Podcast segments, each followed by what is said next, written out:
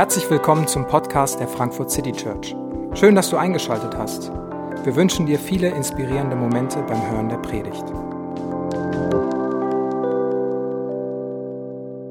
Hallo, ich bin David, äh, ich bin Pastor hier und äh, ich muss gerade ein bisschen lächeln, weil die Lisa hat gerade einen tollen Text vorgelesen, aber ich habe zu einer anderen Text eine Predigt vorbereitet. Ähm, also entweder ich improvisiere jetzt spontan eine halbe Stunde oder ich mache einfach, was wir geplant hatten. Äh, ich glaube, der Plan war 2. Korinther 4 und nicht 1. Korinther 4. Ähm, aber das ist, das ist kein Problem. Deswegen habt ihr einfach ein bisschen mehr Bibel gehört. Das schadet auch nicht. Ähm, ja, ich bin seit äh, 2011 tatsächlich hier, äh, hier in der, in der Frankfurt City Church. Bin damals als äh, ganz normaler Theologiestudent gekommen, hatte damals noch viel zu lange Haare und bin dankbar, dass die meisten von euch mich damals noch nicht kennen, glaube ich. Äh, gibt auch keine Fotos aus der Zeit, braucht ihr euch gar nicht äh, bemühen, die äh, zu finden. War, war Theologiestudent, bin als äh, junger Kerl hierher gekommen, äh, war danach irgendwann Trainee und äh, so Ausbildung, um mal in pastoralen Dienst zu gehen. Und dann irgendwann 2015 Bodo Park, der hier die Gemeinde gegründet und aufgebaut hat und dem ganz, ganz viel hier zu verdanken ist und auf dessen Schultern wir stehen, ähm, hat sich entschieden und es wurde klar, dass er nochmal wechselt und dass er eine neue, neue Gemeinde gründen will, dass er eine neue Berufung hat. Ich war 25 Jahre alt, äh, jung und hatte keine Ahnung. Jetzt bin ich 28, jung und habe immer noch keine Ahnung. Äh, und das Gefühl, was ich in der Zeit hatte, und Gott hat relativ klar zu mir gesagt, David, ich möchte, dass du den Job übernimmst. Und meine Antwort war, nee, ich kann das nicht. Und Gott hat gesagt, ich weiß, du sollst es trotzdem machen. Ähm, und mit dem Gefühl mache ich seit äh, zwei Jahren äh, meinen Job, dass ich das Gefühl habe, das ist alles viel zu groß und viel zu viel und das macht alles überhaupt gar keinen Sinn. Und trotzdem hat Gott irgendwie gesagt, ich soll das machen. Und irgendwie hat Gott sich auch zu dem gestellt, weil ich äh, voll staune, was in zwei Jahren passiert ist, dass das wirklich zwei äh, gute und schöne Jahre waren, zumindest für mich. Also ich weiß nicht, wie es euch da allen geht. Ähm, und heute ist jetzt Geburtstag elf Jahre. Wir haben es elf Jahre geschafft, äh, wirklich auf einem guten Weg zu sein. Und der geht auch hoffentlich noch, noch weiter. Und ich möchte heute äh, aus einem Text aus 2. Korinther, äh, den habe ich ausgesucht, weil der mir so ein bisschen aus dem Herzen spricht und weil er uns aus dem Herzen spricht. Und ja, es gibt zwar böse Gerüchte in der Gemeinde, ich hätte weder Seele noch Herz noch Emotionen, aber die sind äh, alle gelogen. Und äh, das werde ich heute versuchen, ein klein bisschen zu widerlegen. Ähm, dieser Text spricht mir aus dem Herzen. Dieser Text äh, ist in 2. Korinther 4, den schreibt auch Paulus und er äh, fängt mit diesem Vers an in Vers 1 und schreibt, so sieht also der Dienst aus, den Gott uns in seinem Erbarmen übertragen hat.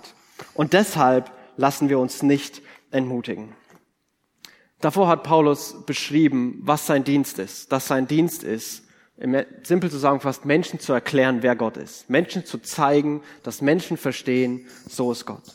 Und er sagt, weil mein Dienst so aussieht, den Gott mir in seinem Erbarmen geschenkt hat, lasse ich mich nicht entmutigen. Weil Gott mir so einen riesen Geschenk gemacht hat, weil es für mich so eine große Freude und so eine große Ehre ist, über Gott zu reden und seine Kirche zu bauen, Deswegen habe ich so eine, so eine Grundmotivation, so eine Grundbegeisterung. Deshalb lasse ich mich nicht entmutigen. Und da kann ich mich voll sehen. Es ist für mich eine Riesenehre und eine Riesenfreude, hier zu sein, hier Pastor zu sein. Und ich glaube, dass mein E-Mail-Postfach, da könnte Jobangebote aus was ich herkommen, da würde ich nicht mal nachdenken müssen. Also da müsste mir, glaube ich, schon ein Engel erscheinen, äh, dass ich hier weggehen würde, widerwillig bin so gern hier. Das ist so eine Riesenfreude, so eine Riesenehre für mich, diese Frankfurt City Church irgendwie ein Teil davon zu sein und mitzugestalten und auf die Reise mitzugehen, ähm, die wir alle gemeinsam machen. Es ist mir eine, eine echte Freude und, und gleichzeitig erlebe ich, äh, im Dienst für Gott gibt, kämpft man immer mit Entmutigung. Und da kannst du, denke ich, auch Chris oder Songel äh, oder Launchleiter oder wen auch immer fragen, wer sich für Gott einsetzt und für Gott versucht, etwas zu tun, etwas zu machen da gibt es auch immer Entmutigung. Da gibt es eine Grundmotivation. Hey, das ist so eine Freude, das ist so eine Ehre und ich bin so dankbar, dass ich das machen darf. Ich bin so dankbar, dass ich in dieser Gemeinde dabei sein darf. Und gleichzeitig gibt es Dinge, die sind manchmal wirklich, wirklich entmutigend. Es gibt ähm, Überforderung einfach, dass man an seine persönlichen Grenzen kommt. Es gibt manchmal persönliche Angriffe, man bekommt E-Mails, die wirklich unfair sind. Äh, es kommt zum Glück nicht so oft vor, ähm, aber manchmal doch. Ähm, man ist irgendwie die komplette Projektionsfläche aller Erwartungen und wenn was schief läuft, dann Pastor, wieso bist du nicht überall, wieso weißt du nicht alles, wieso kannst du nicht alles, wofür bezahlen wir dich eigentlich? Ähm, und du stehst da irgendwie drin und so, ja, ich weiß und ich will ja auch und ich glaube ja auch, dass es besser sein sollte, aber ich kann nicht und ich weiß nicht. Und da steckt man irgendwie ähm, mittendrin und dann gibt's Dinge, die hat man gut geplant und dann funktionieren die nicht. Und manchmal ist man auch selber schuld daran, dass sie nicht so funktionieren, wie man dachte. Und das kann echt so ein bisschen entmutigen. Aber ich, ich liebe das, wenn Paulus hier sagt, hey, ich lass mich nicht entmutigen. Ich entscheide mich immer wieder. Und immer wieder gibt es auch Leute, die helfen und die ermutigen. Und wenn ich dran denke, okay, was ermutigt mich? Was ermutigt mich in den letzten Jahren besonders? Und es sind ein paar Sachen. Das erste, was mich wirklich immer ermutigt, ist, wenn, wenn, wenn manche Menschen hier sagen, so ein positives Feedback geben und, und sagen, hey, ich habe hier echt Gott kennengelernt was in dieser Gemeinde passiert, durch das, was ihr predigt, durch das, wie ihr euch verhaltet, ob in Einzelgesprächen oder im Ganzen, ich lerne hier Gott kennen. Viele sind gekommen mit einem, mit einem Gottesbild, das echt ein bisschen schief war. Aus, aus christlichen Hintergründen, die aber irgendwie nicht von Freiheit und Liebe und Freude und Gnade geprägt waren, sondern mit sehr viel Leid und Druck und Schmerz. Und da sind Wunden und mit den Wunden kommt man hierher und man sagt so, hey Gott, jetzt weiß ich nicht, ob ich nochmal auf Kirche mich einlassen will. Und ich finde es so cool, dass so, so viele hier sind und sagen, hey, was ich damals erlebt habe, war nicht gut, aber hier habe ich was ganz anderes erlebt. Hier lerne ich Gott kennen, hier habe ich Gnade verstanden, hier habe ich Liebe verstanden, hier macht mir Christian auf einmal Spaß, auf einmal macht Christsein Sinn. Und es ist, das ist für mich fast das coolste Feedback, wenn Leute sagen, ich lerne hier Gott kennen. Das, was du gesagt hast, hat mir das gezeigt. Und generell würde ich sagen, umso konkreter die Dinge sind, umso ermutigender sind die. Wenn jemand kommt und sagt, gute Predigt, schön, ist besser, als wenn er sagt, schlechte Predigt, aber ja, okay. Aber wenn jemand Wochen, Tage, Monaten später schreibt, hey, du hast vor vier Wochen hast du den Satz gesagt und deswegen habe ich in der Krisensituation diese Hoffnung gehabt, dann denke ich mir so, krass. Krass, weil es so eine Erinnerung daran ist, Gott gebraucht mich. Ich darf hier dabei sein und mit dem, was ich sage, passieren auf wundersame Weise Dinge, dass Menschen ermutigt werden und Menschen Hoffnung bekommen, Menschen einen klareren Blick auf Gott. Und es ist einfach eine Riesenermutigung, wenn ich das erhöre. Und wenn du das erlebst, das sage ich für mich und auch äh, für deine Launchleiter, für Chris, für Songel, für alle anderen hier, sag das. Wir sind Menschen, wir brauchen manchmal Ermutigung. Ähm, bitte sag das, wenn du das gut erlebst. Das andere, was mich immer wieder ermutigt, ist, dass ich echt hier ein persönliches Interesse und ein Vertrauen merke. Und vielleicht bilde ich mir das auch alles nur ein. Aber ich, äh, ich glaube, dass ich finde es immer wieder wirklich wertschätzen, wenn Leute sich persönlich für mich interessieren. Wie geht's dir? Was machst du? Wie ist es mit deiner Überforderung? Wie ist es mit, mit Familie, mit Freunden, mit, mit allem Möglichen? Wie, wie geht's dir? Und wenn man da spürt, da ist so ein, da ist ein Vertrauen da. Da ist keine irgendwie Distanz, so eine kritische Distanz, sondern da ist ein, da ist ein echtes Vertrauen. Das finde ich wirklich ermutigend. Und da gibt's manchmal Situationen, die sind vielleicht gut gemeint. Zum Beispiel ein kleines Beispiel, was das ist jetzt ein Pastorenbeispiel. Äh, ich werde manchmal ganz gern gefragt, äh, wie denn mein Arbeitsalltag unter der Woche aussieht. Und das äh, gibt's auf zwei Varianten. Und die eine davon ist relativ gut und ermutigend und so, hey, als Pastor, wie sieht denn da so dein Alltag aus? Also ich, ich kann mir da einfach wenig darunter vorstellen. Wie sieht das denn aus? Ja, da können wir gerne drüber reden. Das bin ich gern bereit auch zu sagen. Die andere Frage, die relativ destruktiv ist, ey, was machst du eigentlich die ganze Woche? Äh, da möchte ich dann immer gerne antworten, Kaffee trinken und dann am Sonntag eine halbe Stunde reden und hoffen, dass keiner merkt, dass ich die ganze Woche nur Kaffee getrunken habe. Ähm, Mache ich nicht, aber ähm, das ist manchmal so das, das Gefühl, wo ich mir denke so, hallo? ähm, und das ist das ist voll cool hier zu spüren. Ich muss mich nicht ständig rechtfertigen für alles, was ich kann und was ich nicht kann. Und ich bin jung und ich mache auch noch vieles nicht gut und ich darf auch hier noch vieles lernen und wir dürfen uns irgendwie hier zusammen entwickeln und das, das schätze ich sehr und das ermutigt mich sehr. Und das, das Dritte, was mich unfassbar ermutigt, ist zu sehen, wie Leute hier in ihrer Verantwortung, ihren Aufgaben aufblühen. Das finde ich unglaublich cool zu sehen. Wenn Leute irgendwie, die, bekommen eine Aufgabe, die bekommen eine Verantwortung. Das kann was Kleines sein, das kann was Großes sein und es wird besser, als ich es je hätte glauben können. Das, das ist so Menschen, die sagen, hier gibt's ein Problem, hier gibt's eine Schwachstelle, ich mache das, ich kümmere mich drum und einen Monat später ist sich drum gekümmert. Ich denk so, yes, finde ich super. Da bin ich so stolz auf so, so viele hier, die, die leiten, die Kleingruppen leiten, die, ähm, die, die Teams leiten, die mitarbeiten, ähm, meine Kollegen. Da ich denke so, das ist so cool zu sehen, wie Leute aufblühen und Leute sich entwickeln. Das motiviert mich unfassbar. Und das sind Dinge, die mich, die mich hier ermutigen, die ich hier sehe, die ich hier erlebe und die immer wieder mir einen Grund geben, wo ich sagen kann, nee, deswegen lasse ich mich nicht entmutigen. Hier passiert zu viel Gutes, damit ich irgendwie entmutigt rumhocke und mich entmutigen lasse. Paulus schreibt weiter, wir haben uns bewusst entschieden, nicht mit unwürdigen Methoden zu arbeiten. Bei denen wird das Licht des Tages scheuen müssten. Wir greifen nicht zu betrügerischen Mitteln und verfälschen Gottes Botschaft nicht. Im Gegenteil, weil wir uns Gott gegenüber verantwortlich wissen, machen wir die Wahrheit bekannt und gerade dadurch empfehlen wir uns dem Gewissen jedes einzelnen Menschen. Paulus beschreibt dann, wie er seinen Dienst tut. Er beschreibt, dass er sagt, ich will nicht mich in irgendwelchen betrügerischen und intransparenten Methoden verlieren. Ich habe kein Interesse daran, zu manipulieren. Ich habe kein Interesse daran, die halbe Wahrheit zu sagen. Ich habe kein Interesse daran, irgendwas so darzustellen, dass es besser aussieht, als es ist. Was Paulus sagt, was sein Anspruch ist, was er möchte, ist, er ist Gott verantwortlich und seine Absicht, ich möchte klar und verständlich die Botschaft Gottes sprechen. Und das ist wieder was, wo ich sage, ja, genau das will ich. Ich, ich will mir zuallererst die Frage stellen, was denkt eigentlich Gott über uns? Was denkt Gott über diese City Church? Was denkt Gott, wenn er an uns denkt? Und wir können auf elf Jahre gucken und merken, so ganz unzufrieden kann er nicht sein, so viel wie er geholfen hat, so viel wie er immer wieder segnet, so viel wie Gutes, wie er tut. Und ich glaube, dass da eine echte Zufriedenheit da ist und gleichzeitig auch noch Gott sieht, ja, aber es gibt auch noch einen Weg, der zu gehen ist. So wie wahrscheinlich Eltern über ihrem elfjährigen Sohn oder ihrer elfjährigen Tochter denken würden, toll, toll, wie weit er mit elf Jahren gekommen ist, hoffentlich ist er in zehn Jahren anders. Ähm, und das würde ich für uns genauso sagen. Und ich glaube, dass Gott es auch genauso denkt. Und das ist auch ein legitimer Wunsch, eine legitime Erwartung. Cool, dass wir so weit gekommen sind, aber hoffentlich sind wir in zehn Jahren auch noch ein bisschen weitergekommen und sind nicht wieder hier, wo wir gerade stehen.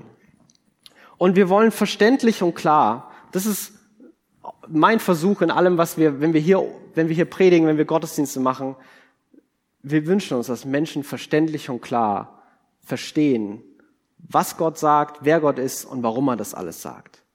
Und dann darf gern jeder selber entscheiden, ob er das gut findet oder nicht. Es ist völlig okay für mich, wenn jemand sagt, ich habe verstanden, was der gesagt hat, ich weiß auch, warum er es gesagt hat, finde ich aber doof. Finde ich vollkommen in Ordnung. Das ist völlig legitim. Was mich ärgern würde, wo ich mich über mich selbst ärgern würde, wenn, wenn Menschen das Gefühl haben, also der Prediger, der äh, hat zwar äh, tolle Rhetorik, aber ich habe nichts verstanden. Dann denken würde so, ja super. Dann hätte ich auch mir komplett sparen können weil ich möchte, dass die Botschaft im Mittelpunkt steht, dass nicht irgendwelche Methodik und äh, wir sind methodisch nicht die brillanteste Kirche, um das mal vorsichtig zu formulieren. Ähm, aber das wollen wir auch gar nicht sein. Wir wollen gar nicht die sein, wo sagen, oh, wir wollen alle wollen es so machen. So, ne? Wir wollen ein bisschen über die Bibel reden, ein paar Lieder singen und dann erwarten, dass Gott was tut. So, und viel mehr versuchen wir auch nicht. Und das Verrückte ist für mich immer wieder, dass Gott sich da dazu stellt und dass was passiert und dass Gott selbst dann wirkt und arbeitet. Vers 3. Wenn das Evangelium, das wir verkünden, trotzdem wie mit einer Decke verhüllt ist, dann ist das bei denen der Fall, die verloren gehen, weil sie der Wahrheit keinen Glauben schenken. Der Gott dieser Welt hat sie mit Blindheit geschlagen, so dass ihr Verständnis verfinstert ist und sie den strahlenden Glanz des Evangeliums nicht sehen. Den Glanz der Botschaft von der Herrlichkeit dessen, der Gottes Ebenbild ist, Christus finde ich, äh, weil ich beim Lesen gibt es manchmal Sätze, wo ich schmunzeln muss, das ist einer davon, wo er anfängt. Und die, die es nicht erkennen, sind die, die verloren gehen. So ein bisschen Selbstrechtfertigung. Alle, die mir nicht glauben, sind doof. So nach dem Motto. Ähm, aber ich, ich glaube, ich glaube, so meint er es nicht. Was Paulus hier sagen will, ähm, das sagt, warum glauben Menschen der Wahrheit nicht? Warum, was ist die Kernherausforderung von dem, dass Menschen von Gott hören und Gott nicht glauben? Und die Botschaft, glaube ich, ist, weil sie nicht sehen, wie großartig Jesus ist. Wenn er davon redet, dass sie den strahlenden Glanz des Evangeliums, den Glanz der Botschaft von der Herrlichkeit, wenn er diese Worte so überschlagend sagt, dann meint er damit nichts anderes. Menschen sehen nicht, wie großartig dieser Jesus eigentlich ist. Und er beschreibt diese, diese Strategie aller gottfeindlichen Mächte. Die Strategie aller gottfeindlichen Mächte scheint zu sein, Hauptsache man beschäftigt sich nicht mit Jesus. Theologie super, Ethik super, Welt verbessern super, solange der Name Jesus nicht fällt. Solange es eben nicht um Jesus geht. Da könnt ihr ganz viel machen. Da könnt ihr über Liebe reden und wie ihr selber bessere Menschen werdet. Alles toll. Da müssen noch nicht mal schlechte Dinge passieren. Da müssen noch nicht mal die, die groben, schweren, tragischen Dinge im Leben passieren. Es reicht völlig, einfach nur nicht sich mit Jesus zu beschäftigen. Und das versuchen wir zu verhindern. Deswegen versuchen wir jede Woche wieder und wieder über Jesus zu reden. Deswegen versuchen wir jede Woche uns zu erinnern, wer Jesus ist, was Jesus getan hat und ein Stückchen wieder neu zu erspüren und neu zu erahnen, wie großartig dieser Jesus ist. Denn das Evangelium ist ganz simpel die Botschaft davon, wie großartig Jesus ist. Dass Gott uns liebt und dass Gott uns vergibt, das ist Teil davon. Und es ist ein Grund dafür, warum Jesus so großartig ist. Aber ultimativ ist das Evangelium nicht, Gott liebt dich so sehr, weil du so großartig bist. Gott liebt dich so sehr und deswegen ist Gott so großartig. Und wenn wir sehen, wenn wir erahnen, erspüren und verstehen, wer dieser Jesus ist, wie großartig er ist, dass Jesus ist der souveräne, allmächtige Herrscher der Welt, der seine der die Menschen, der die Welt nicht regiert, um sich irgendwie selbst größer zu machen, der keinen Mangel hat, der nicht egoistisch ist, sondern der liebevoll ist, der treu ist, der gerecht ist, der sich zu den Schwachen stellt, der den Kranken hilft, der ganz andere Werte hat, dass Sohn Gott, Sohn Jesus, Sohn Herrscher die Welt regiert und der die Welt neu macht und der uns einlädt, dabei zu sein, der uns so sehr liebt dass er uns einlädt, dabei zu sein. Und das ist die Botschaft von Jesus. Und das ist die Botschaft, die wir versuchen, in den verschiedensten Facetten und in den verschiedensten Lebensbereichen anzuwenden. Und ich mache das nicht, weil äh, jeder, der hier Sonntag kommt, das nach einer Woche wieder vergessen hat, sondern weil ich das nach einer Woche wieder vergessen habe. Weil ich das immer wieder brauche. Weil es ist so einfach, sich mit allem zu beschäftigen, aber nicht mit Gott. Es ist so einfach, sich um Sorgen zu drehen, um Probleme zu drehen, zu fragen, wie es noch besser werden könnte. Es ist so einfach, sich mit allem zu beschäftigen, außer mit Jesus. Und deswegen ist es für mich immer wieder eine Hilfe, dass es hier Gottesdienst gibt, dass es hier einen Gottesdienst gibt, wo es um Jesus geht, wo ich auch einen Teil habe, aber andere auch, wo ich einfach ganz normal mit allen anderen singen darf und staunen darf, wer Jesus ist und mich darauf ausrichten darf, hey, so ist Gott, welch ein Freund ist unser Jesus. Ja, so ist er. Und ich darf mich daran erinnern, ich darf mir das neu vor Augen führen. Und Paulus beschreibt das und er, er möchte, dass Menschen verstehen, wie großartig Jesus ist. Das war sein Ziel und das ist, was ich sagen muss, das ist alles, was ich mir wünsche, dass Menschen hier verstehen, wie großartig dieser Jesus ist. Denn ähm, wenn wir das, wenn wir das selbst erleben, wenn du das selbst erlebt hast, dann ist da etwas in dir, da wird da etwas in dir bleiben, was dich nie wieder loslassen wird. Was dein Leben für immer verändern wird. Und in allen Zweifeln und in allen Krisen und in aller Tragik des Lebens wird das doch dir irgendwie keine Ruhe lassen. Das ist zumindest meine Erfahrung. Dass irgendwann, und ich bin auch christlich aufgewachsen und vielleicht waren Jesus rette mich meine ersten Worte, ich weiß es nicht. Und du wächst da, wächst da irgendwie rein und du lernst viel über Gott. Aber irgendwann da war ich glaube ich 18 oder so, irgendwann hat es mich mal so richtig getroffen und Gott hat mir, ist mir so richtig begegnet. Ich habe so, so unfassbar erlebt, wer dieser Gott ist und was er über mich denkt und wie sehr er mich liebt und wie weit ich eigentlich von ihm weg bin.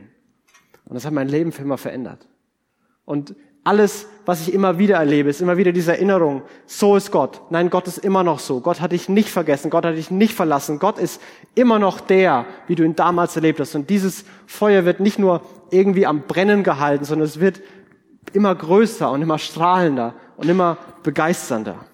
Und ich wünsche mir, dass das für uns alle gilt. Ich wünsche mir, dass wir was gegenseitig miteinander lernen und beitragen können, dass das, was Gott in jedem von uns vielleicht manchmal angefangen hat, diese Sehnsucht, dieses etwas in dir, was dir keine Ruhe mehr lässt, dass wir das gegenseitig mal wieder anfachen und anstacheln können, dass wir diesen Jesus mehr und mehr kennenlernen und mehr staunen darüber, wer er ist und was er getan hat.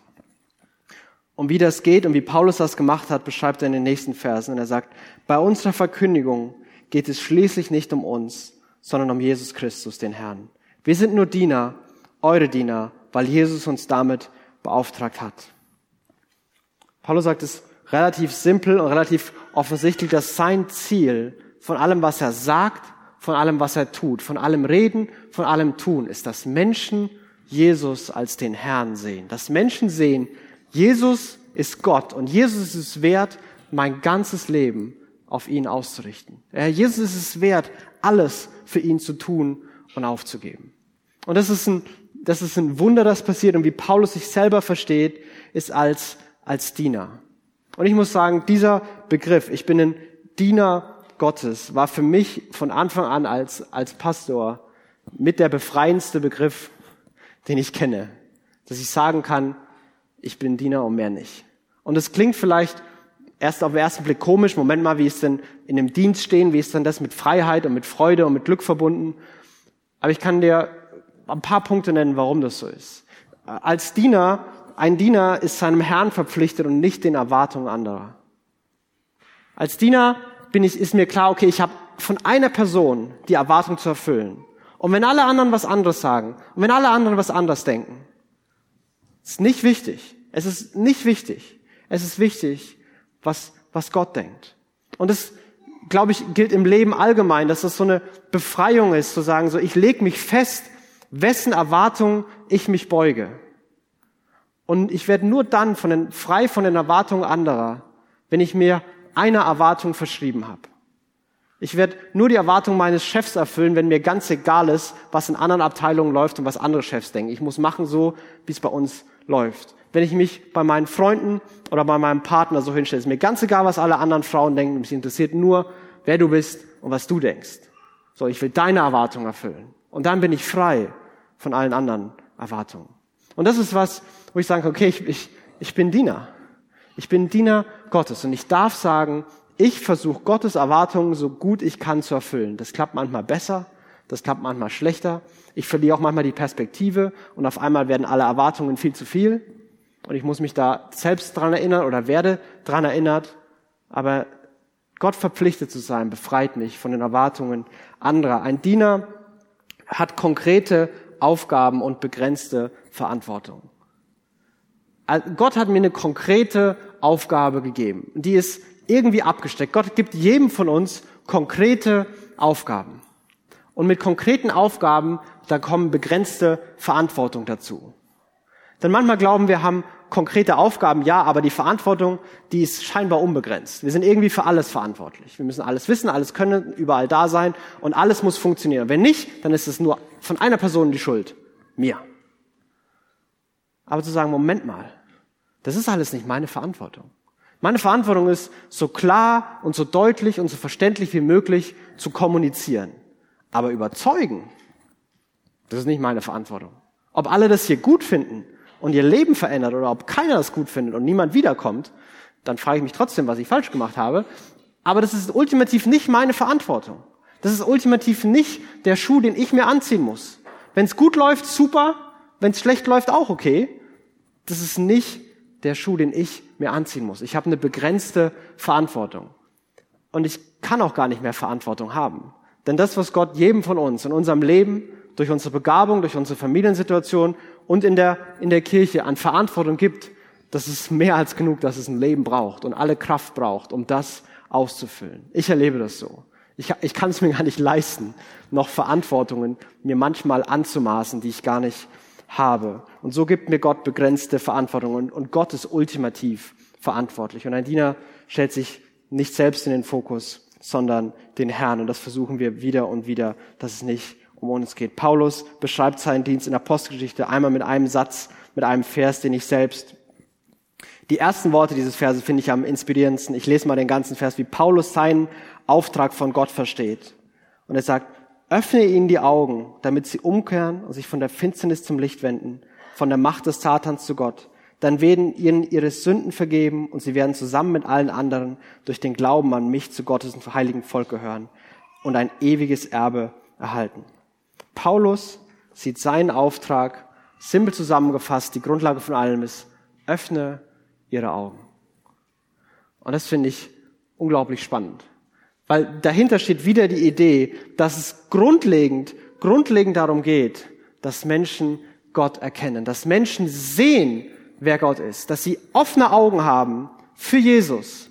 Und dann passieren all die anderen Dinge. Dann passiert Dunkelheit zu Licht und von der Macht des Satans zu der Macht Gottes hin zu einem ewigen Fülle und einem ewigen Leben im Himmel. Und das alles hängt von einer Sache ab sie sehen, dass ihre Augen aufgetan werden, dass das Wunder passiert, dass Menschen sehen, sehen, wie großartig Gott ist, sehen, wie wundervoll dieser Jesus ist. Und Gott selbst ist der, der dieses Wunder vollbringt. Der letzte Vers aus Korinther.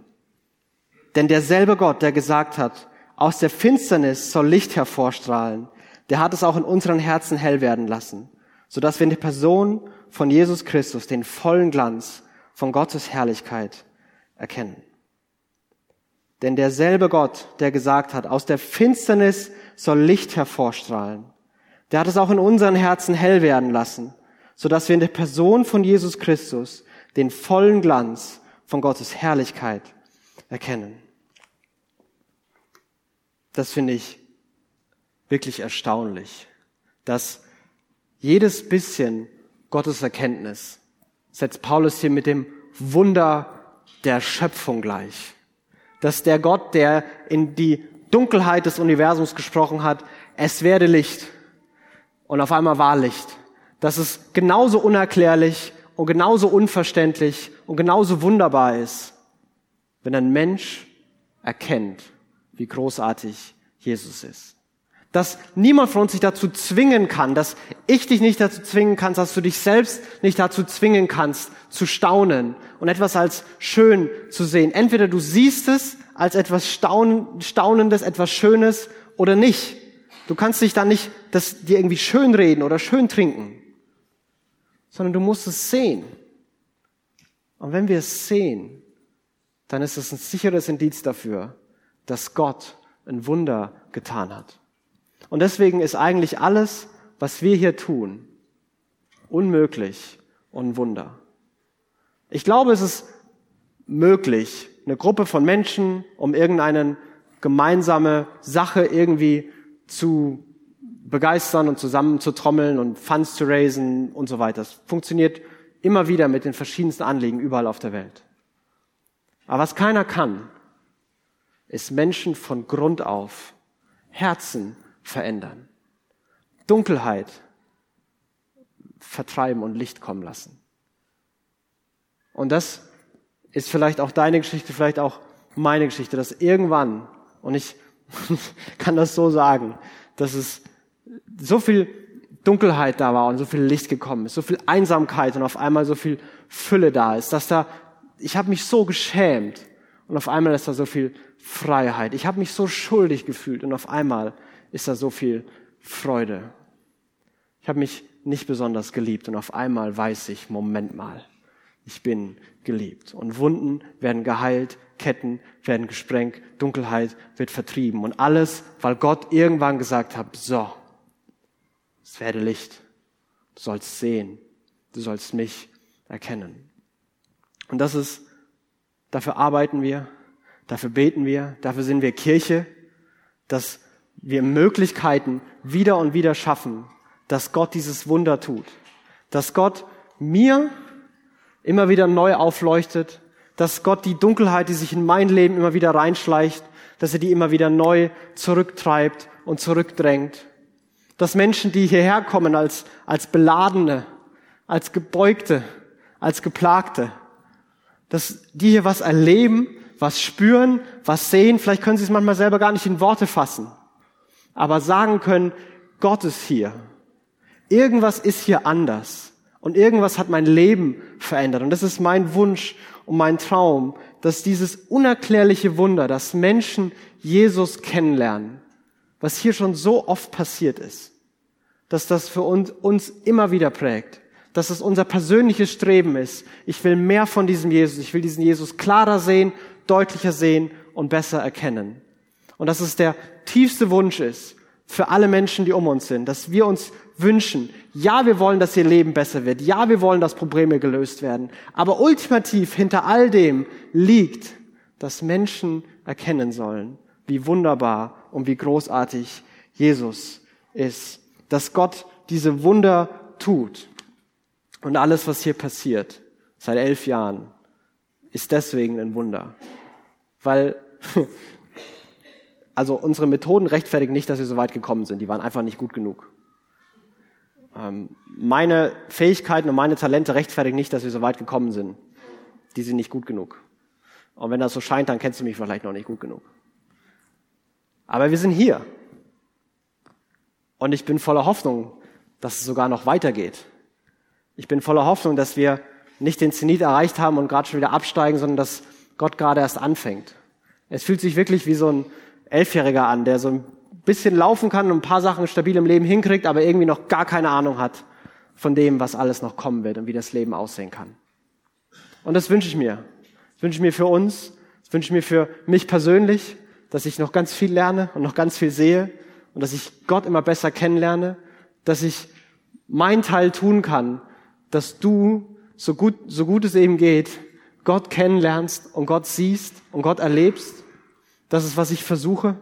Und ich werde noch viel lernen und danke, dass ihr geduldig seid. Und ich wünsche mir, dass das hier ein Ort wird, wo das Licht Gottes wirklich strahlt, wo Menschen, wo klar ist, hey, wenn ich Gott kennenlernen will, dann muss ich in die City Church. Da gibt's Leute, die kennen den und da gibt's Leute, die reden von dem und die leben anders und die sind leidenschaftlich und die sind begeistert. Und Gott hat das seit elf Jahren gemacht und ich glaube, Gott wird es weitermachen. Und dafür möchte ich gern beten, danken und bitten. Himmlischer Vater, ich will dir danken, dass du deinen Sohn Jesus seit elf Jahren hier immer wieder groß machst. Dass wir seit elf Jahren staunen dürfen, welche Kraft und welche Macht du hast.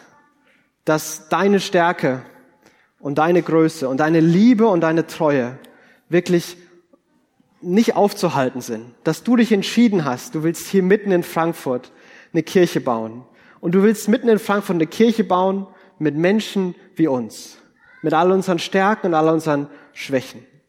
Und Gott, wir staunen darüber, was du in elf Jahren getan hast. Und Gott, wir freuen uns darauf, was alles noch kommen wird. Gott, wir bitten dich, dass du uns immer wieder führst und zeigst, was du von uns willst. Gott, wir beten, dass, dass Jesus immer das Zentrum bleibt, dass wir uns nicht irgendwann in, in irgendwelchen Prozessen und Aufgaben und Prinzipien verlieren, sondern dass unser Blick immer klar bleibt auf dich, Jesus. Jesus, du hast uns nie im Stich gelassen und Jesus, du wirst uns nie im Stich lassen. Jesus, danke, dass ich hier sein darf. Jesus, danke, dass wir hier sein dürfen. Und wir bitten dich, das, was du hier angefangen hast, vollende es, führ es weiter und mach es so wunderbar, wie es nur du wunderbar machen kannst. Amen. Wir hoffen, die Predigt hat dich inspiriert. Wenn du uns kennenlernen möchtest, dann schau einfach mal auf unsere Homepage www.frankfurtcitychurch.de oder besuche uns in unseren Gottesdiensten. Bis dann!